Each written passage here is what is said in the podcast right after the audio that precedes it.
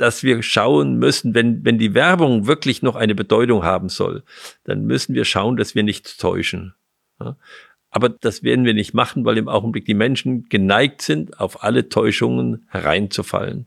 Das ist etwas bedenklich und das wird zu einer gewissen Gegenreaktion irgendwann führen, auch zum Schaden für die gesamte Werbung, weil es unglaubwürdig wird und weil die Menschen aus einer Reihe von Enttäuschungen dann sagen, ja, also da muss ich doch aufpassen und kann nicht mehr darauf hören, was da gesagt wird. Herzlich willkommen beim Gedankengut Podcast mit Wolfgang Gutballett und Adrian Metzger im Dialog zu Fragen und Impulsen unserer Zeit. Schön, dass du dabei bist. In dieser Episode wollen wir über das Thema Werbung sprechen.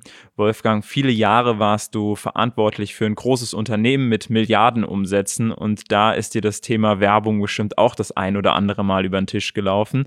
Ähm, dementsprechend freue ich mich jetzt mit dir darüber zu sprechen und meine erste Frage ist eigentlich, wozu braucht es Werbung überhaupt? Wozu braucht es Werbung? Ähm, um, um die Aufmerksamkeit anderer zu erregen, dass sie wahrnehmen, was ich ihnen bieten will oder dass sie überhaupt mich wahrnehmen, äh, mich wahrnehmen oder mein Angebot wahrnehmen. Und dieses Aufmerksam machen, das ist uns so äh, so mit uns verbunden, dass wir das gar nicht mehr merken, wo wir selbst Werbung machen. Das, äh, das nehmen wir nicht wahr. Und diese, diese Werbung geht durch die gesamte Natur. Äh, und als äh, Kaufmann, als Produzent, immer wenn ich etwas mache für andere, dann muss ich es ja schaffen, dass die anderen mich finden. Also das Licht nicht unter den Scheffel stellen, sondern irgendwo auf einen Berg stellen, damit man mich sieht. Und äh, im Zuge der vielen, vielen Angebote, die es in der Welt gibt, ist es, wird es immer schwieriger äh, und muss immer raffinierter gemacht werden, dass ich unter den vielen äh, Hierrufen, die da sind, äh, auch noch mit meinem Hier-Ruf gehört werde. Mhm. Das ist eine, eine, eine ganze Wissenschaft geworden und es ist natürlich eine ganze Industrie geworden, die sich damit beschäftigt. Und ihr wisst das auch. Wie kriegt man das hin, dass unter den vielen Podcasts, äh, der Podcast, den wir machen zum Beispiel, irgendwie wahrgenommen wird? Mhm. Das Angebot ist unglaublich vielfältig. Was ich mal gehört habe, was ich spannend fand, Menschen kaufen von Menschen, die sie kennen und denen sie vertrauen. Und ich glaube, dieser erste Teil, die sie kennen, ist auf jeden Fall mit der Werbung abzudecken. Vielleicht kann man sogar so ein bisschen das Vertrauen damit reinbringen, es zumindest mit der Werbung nicht verspielen. Ja. Das ist sicher ein wichtiger Aspekt. Und in einer Welt, wo immer mehr Hierrufe sind, hast du dann das Gefühl, dass Werbung auch immer mehr dazu dient, nicht nur zu sagen, du bist dir einem Be Bedürfnis bewusst und hier ist die Lösung oder hier kannst du es befriedigen, sondern die Werbung viel mehr auch dazu dient, Bedürfnisse überhaupt erst zu wecken oder überhaupt erst zu sagen, bräuchtest du nicht das und das, ähm, wie hat sich das vielleicht auch verändert in der Zeit, in der du eben in der Wirtschaft aktiv warst und gerade auch mit Dingen aktiv warst, die eben essentiell waren fürs Leben und sich dann aber nach und nach auch ein Unternehmen entwickelt hat, das auch weit darüber hinaus eigentlich auch Bedürfnisse freigelegt hat, die eigentlich nicht so naheliegend sind wie eben Lebensmittel. Ja, also ich meine, ich kann mich noch gut an die Nachkriegszeit erinnern. Da war ich noch nicht im Geschäft direkt drin, aber ich habe immer in der Nähe des Geschäftes gelebt und, und damit gearbeitet und es erlebt. Da waren die Verhältnisse noch völlig anders, da galten andere Kriterien. Da war die Frage des Vertrauens noch viel wichtiger, weil auch noch nicht so viel geregelt war wie heute. Heute versuchen wir ja das Vertrauen durch Systeme zu ersetzen, äh, merken aber jetzt, dass die Systeme nicht helfen, sondern ich brauche nach wie vor das Vertrauen zum anderen. Äh, aber auch innerhalb der Lebensmittel ist ja interessant, äh, dass ich erst irgendwie eine Aufmerksamkeit, ein Erlebnis brauche. Ich mache das an der Pizza mal deutlich. Seit wann gibt's Pizza in Deutschland zu essen? Seitdem wir alle nach Italien gereist sind in der Nachkriegszeit und dort Pizza gegessen haben. Man könnte sich doch nicht vorstellen, dass einer eine Tiefkühlpizza kauft wenn, wenn er nicht eigentlich die Erfahrung gehabt hätte, erstmal in Italien selbst, dann bei den vielen Italienern, dass eine Pizza was ist, was man essen kann und dass das schmeckt. Also ich kann nicht hergehen, zum Beispiel, ich mache jetzt eine, ein neues Produkt, nenne das Pizza und lege das in den Laden. Da würde keiner drauf gehen. Und äh, die meisten Produkte, die, also wenn mal, man an so einen Cognac, den es jetzt gar, fast gar nicht mehr gibt, wie Asbach denkt, ne? das, das ist doch ein Asbach-Wert, hieß das früher äh, in der Werbung, äh, dann kam das über die Gastronomie. Und dass wir in Deutschland Champagner trinken, das hing damit zusammen, dass äh, die Soldaten in am Frankreich-Feldzug Champagner kennengelernt haben. Also ich kannte von meinem Vater die Champagnermarken äh, nur aus seinem Erlebnis in Frankreich. Das gab es in Deutschland ja noch gar nicht. Aber nachdem es das gab, gab es eine Verbindung, eine Erinnerung dahin. Also es muss irgendwie ein Erlebnis da sein, dass etwas mit einem bestimmten Begriff, äh, den ich habe, äh, dass dieses Erlebnis damit verbunden sein muss und ich dann sage, ja, unter dem Begriff habe ich schon mal was Gutes gegessen und dann kann ich das auch kaufen. Also diese Verbindung von Erlebnis ähm, und so, das ist wichtig. Ich erinnere mich, als wir den ersten Discountladen gemacht haben. Also mein Vater hatte ja kleine Teegut, Tante Emma Läden, kann man sagen, äh, so 60 Quadratmeter, 100 Quadratmeter war schon ein großer Laden früher. Und äh, dann kam diese Discountwelle. Es war ihm klar, wenn wir da nicht mitmachen, dann sind wir irgendwann weg vom Fenster. Also wir müssen das selbst ausprobieren. Also jetzt hat er auf der einen Seite gesagt, ich darf es auf keinen Fall unter meinem Namen Teegut machen oder unter Gutballett, weil ich weiß nicht, ob es funktioniert. Wenn es nicht funktioniert, dann strahlt das zurück auf das alte Geschäft. Also hat er sich einen Namen überlegt, der hieß dann HWG, Handels- und Warengesellschaft. So neutral wie irgend möglich als GmbH, damit er als Person nicht im Vordergrund stand. Und dann haben wir einen, hat er einen Laden aufgemacht, aber er hat zu sehr noch diesen Supermarktgedanken im Kopf gehabt. Und die Leute sind da hingegangen und haben gesehen, das war sehr billig, aber das hat sie nicht interessiert. Weil es sah aus wie ein Supermarkt und die, diese Idee, Discounter oder dieser Begriff dafür war noch nicht da. Also ist einer der Mitarbeiter hergegangen und hat in dem Laden eine richtige Unordnung veranstaltet. Und das haben die Leute gesehen. Und diese Unordnung hat dazu geführt, dass sie gekauft haben. Weil sie gesagt haben, was ist da los? Ja. Da ist so eine Unordnung und das sieht jetzt alles wie angepackt aus. Es sieht aus, als ob schon eine Hundertschaft drüber gegangen wäre und nicht, dass alles fein im Regal steht. Und ab diesem Zeitpunkt lief der Laden. Also Werbung kann ganz, ganz anders manchmal sein, als man sich das vorstellt. So, da wollte ich ein Beispiel geben, wie breit also so, so Werbung äh, zu betrachten ist. Und, und wichtig ist, dass wir uns auch eingestehen, dass wir alle Werbung machen für uns. Die Frage ist nur, mit welchen Mitteln machen wir die Werbung? Ist es so, dass wir das Schöne zur Erscheinung bringen? Oder ist es so, dass wir etwas vortäuschen? Das ist ganz unterschiedlich das Schöne zur Erscheinung bringen, das ist eine, eine, eine wichtige Werbung. Ich glaube, das ist das, was jeder möchte, dass er das Schöne zur Erscheinung bringt. Und das bereichert ja auch das Leben. Wenn ich anfange äh, zu täuschen über das, was gar nicht so schön ist und, äh, und das Schöner vortäusche, dann kommen wir eben in eine Täuschung. Dann ist es keine Erscheinung mehr und das hängt nicht mehr mit dem Schönen zusammen. Und ich glaube, da ist dieser Begriff, den du eingeführt hast, mit dem Erlebnis so wichtig, weil Erlebnis bedeutet ja auch was sehr, sag ich jetzt mal, emotionsverbundenes. Ich habe es erlebt, ich verbinde damit etwas, ich verbinde damit ein Gefühl, ich verbinde damit Emotionen und dann kann es eben auch ein falsches Erlebnis sein. Also ich habe etwas Falsches erlebt, etwas Falsches, was eigentlich gar nicht dahinter steckte. Und durch dieses Erlebnis, glaube ich, ähm, können wir dann eigentlich auch deutlich machen, das Schöne demjenigen zu erleben zu geben, ja, damit er eben dieses Schöne erlebt und dann ähm, vielleicht bei der einen oder anderen Sache dann zum Kunden wird oder zum Befürworter wird oder wie auch immer. Und das äh, lässt sich ja dann vielleicht in so einem Handelsladen mit äh, einer, wenn ich jetzt wirklich eine Pizza habe und niemand weiß, was eine Pizza ist, dann muss ich vielleicht doch erstmal kleine winzige Pizzen machen und die den Kunden sozusagen rausgeben, damit sie das Schöne sozusagen erleben der Pizza und dann erst etwas damit verbinden. Und wenn sie dann am Regal vorbeikommen, sagen, warte mal, das, das, das, das, damit verbinde ich jetzt was, damit hatte ich ein Erlebnis.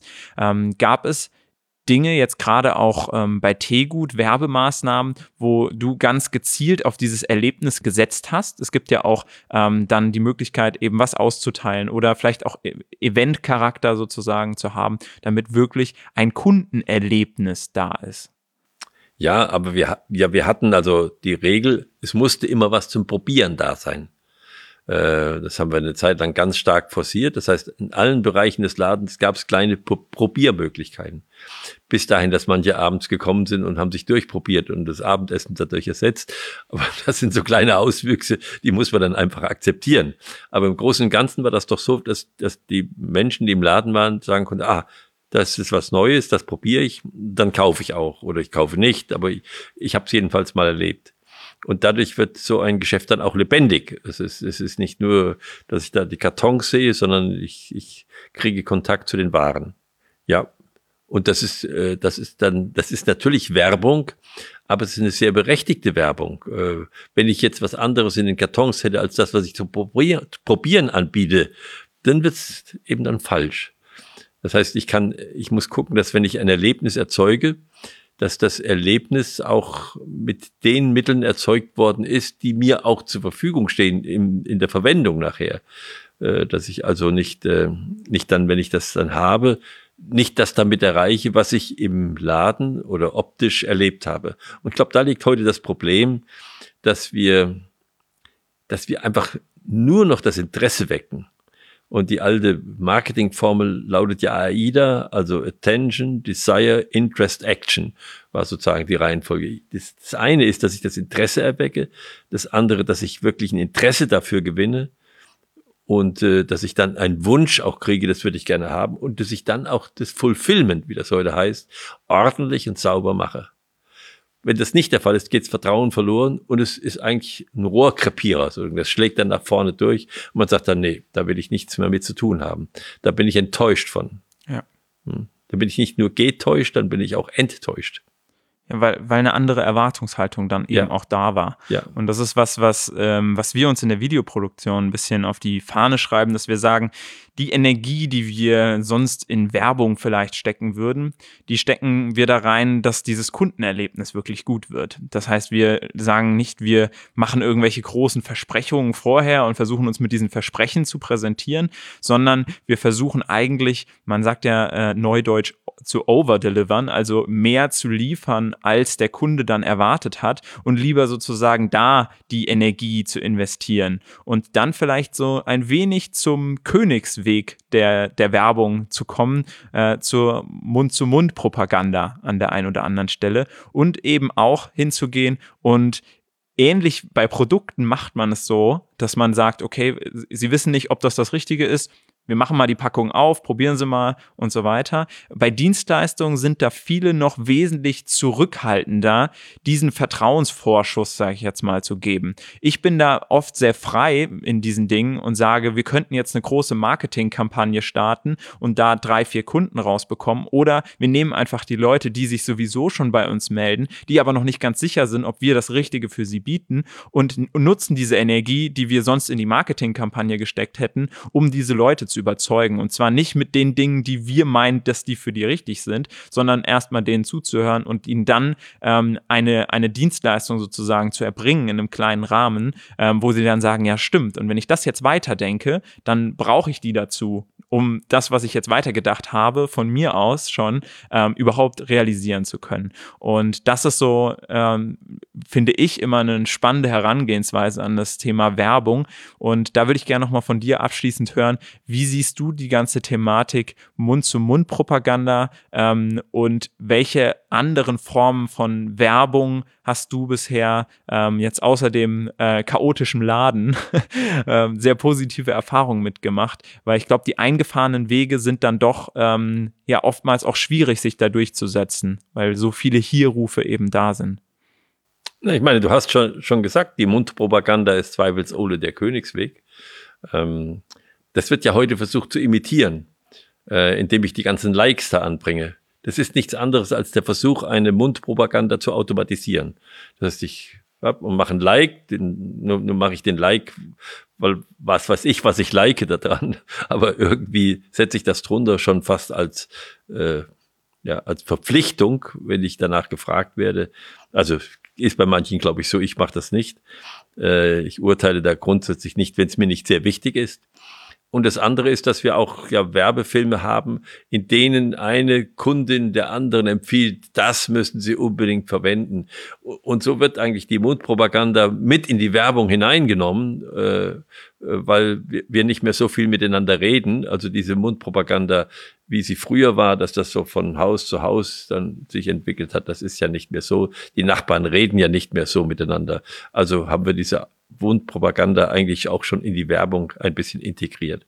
Das ist zweifelsohne das Richtige und es ist richtig, dass man für sich selbst schlecht werben kann. Manche Menschen können das, das wirkt aber manchmal unangenehm, wenn einer für sich selbst zu viel wirbt da muss man sehr vorsichtig sein. Und es hat auch wohl seine Berechtigung. Und ich will einen Blick auf die andere Seite werfen, bei der Nichtwerbung, sondern bei der Verteidigung. Auch da ist es so, dass eigentlich keiner sich selbst richtig verteidigen kann. Ich brauche die anderen, die mich verteidigen. Wenn ich mich verteidige, das geht meistens schief. Ich kann das gar nicht richtig machen, weil ich in der Emotion drin stecke und weil ich natürlich von vornherein voreingenommen bin. Also ich brauche andere, die mich verteidigen. Deshalb gibt es den Pflichtverteidiger, äh, wenn ich äh, mir keinen leisten könnte und äh, in so einer Situation bin.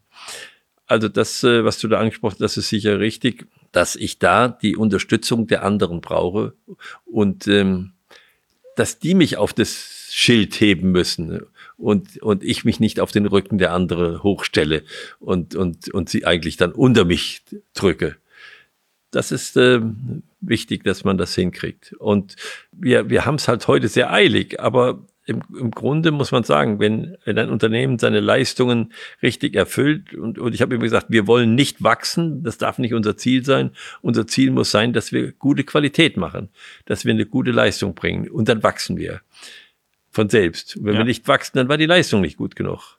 Äh, wenn ich sage, ich will wachsen, dann fange ich an, die Leistung zu manipulieren und, äh, und verschlechtere sie vielleicht, äh, damit ich es billiger machen kann und, äh, und dann kann ich wachsen. Aber dann leidet darunter die Qualität.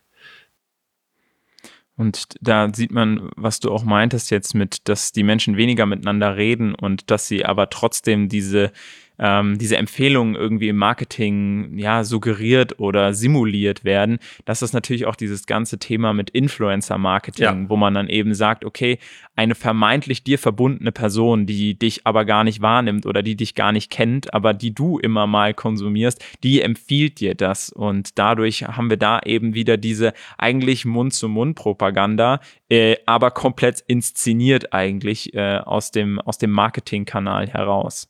Ja, und, ähm, und es ist ein falsches Mittel eigentlich. Denn warum soll ich etwas kaufen, nur weil diese Person besonders gut aussieht oder besonders, äh, besondere Rolle spielt im allgemeinen Entertainment? Äh, das ist doch kein Grund dafür, irgendein bestimmtes Lebensmittel oder eine bestimmte Klamotte zu kaufen. Das ist so, ich glaube, da entstehen viele Enttäuschungen raus mit der Zeit, weil ich eben wenn ich das Bild sehe und sage, oh, die sieht aber wunderbar in dem Kleid aus, dann ziehe ich das Kleid an und dann sage ich, ja, äh, leider, leider sehe ich jetzt nicht so aus wie die, sondern mhm. jetzt habe ich nur das Kleid davon an. Und äh, ich glaube, das ist, äh, das ist eben so, dass wir schauen müssen, wenn, wenn die Werbung wirklich noch eine Bedeutung haben soll, dann müssen wir schauen, dass wir nicht täuschen. Ja? Aber da, das, das werden wir nicht machen, weil im Augenblick die Menschen geneigt sind, auf alle Täuschungen hereinzufallen. Also da gibt es eine, eine gewisse, sagen wir mal, Begierde, äh, bestimmte, be, bestimmte Erscheinungen zu sein oder in, zu einer bestimmten Gruppe zu gehören. Und das wirkt dazu, dass ich dann auf diese Dinge äh, reinfalle. Das ist etwas bedenklich und das wird zu einer gewissen Gegenreaktion irgendwann führen, auch zum Schaden für die gesamte Werbung, weil es unglaubwürdig wird und weil die Menschen aus einer Reihe von Enttäuschungen dann sagen, ja, also da muss ich doch aufpassen und kann nicht mehr darauf hören, was da gesagt wird. Also ein Stück weit ähm, Resultate und andere Menschen für sich sprechen lassen und äh, sich bei der Werbung zumindest für äh, Gesichtspflege überlegen, ähm, macht das äh, Model äh, die, also ist das Model schön und macht deshalb die Werbung oder wird das Model schön durch das Produkt, was, äh, was jetzt gerade da präsentiert wird ja. und äh, sicherlich seit einigen Jahren genau dieses Produkt verwendet. Ja. Ähm, das ist da sicherlich eine, eine Frage und da ähm, natürlich auch, dass man sozusagen in sich selbst auch ein Stück weit ruht und ähm, sich selbst kennt, sich selbst bewusst ist und auch weiß, ähm, was, was, man, äh, was man erwartet und was man ähm, dann auch für Hoffnungen äh, gegenüber den Dingen oder den Dienstleistungen hat, ähm, die einem da versprochen werden. Vielen Dank für das Gespräch. Waren auf jeden Fall auch wieder einige Punkte für mich dabei, die ich äh, da nochmal durchdenken darf. Und ja, vielen Dank, dass du als Zuhörer, Zuschauer wieder mit dabei warst. Wenn du Impulse hast, eigene Marketing-Werbestrategien, die du mit uns teilen möchtest, dann schreib uns gerne an podcast.gedanken-gut.org. Auch gerne, wenn du mal einen Themenvorschlag hier für unser Gespräch hast. Und ansonsten freuen wir uns, wenn du bei der nächsten Folge wieder mit dabei bist. Entweder auf YouTube einfach Gedankengut in die Suchleiste eingeben oder eben auf den unterschiedlichen Podcast-Plattformen sind wir auch vertreten und dann freuen wir uns, wenn du beim nächsten Mal wieder mit dabei bist.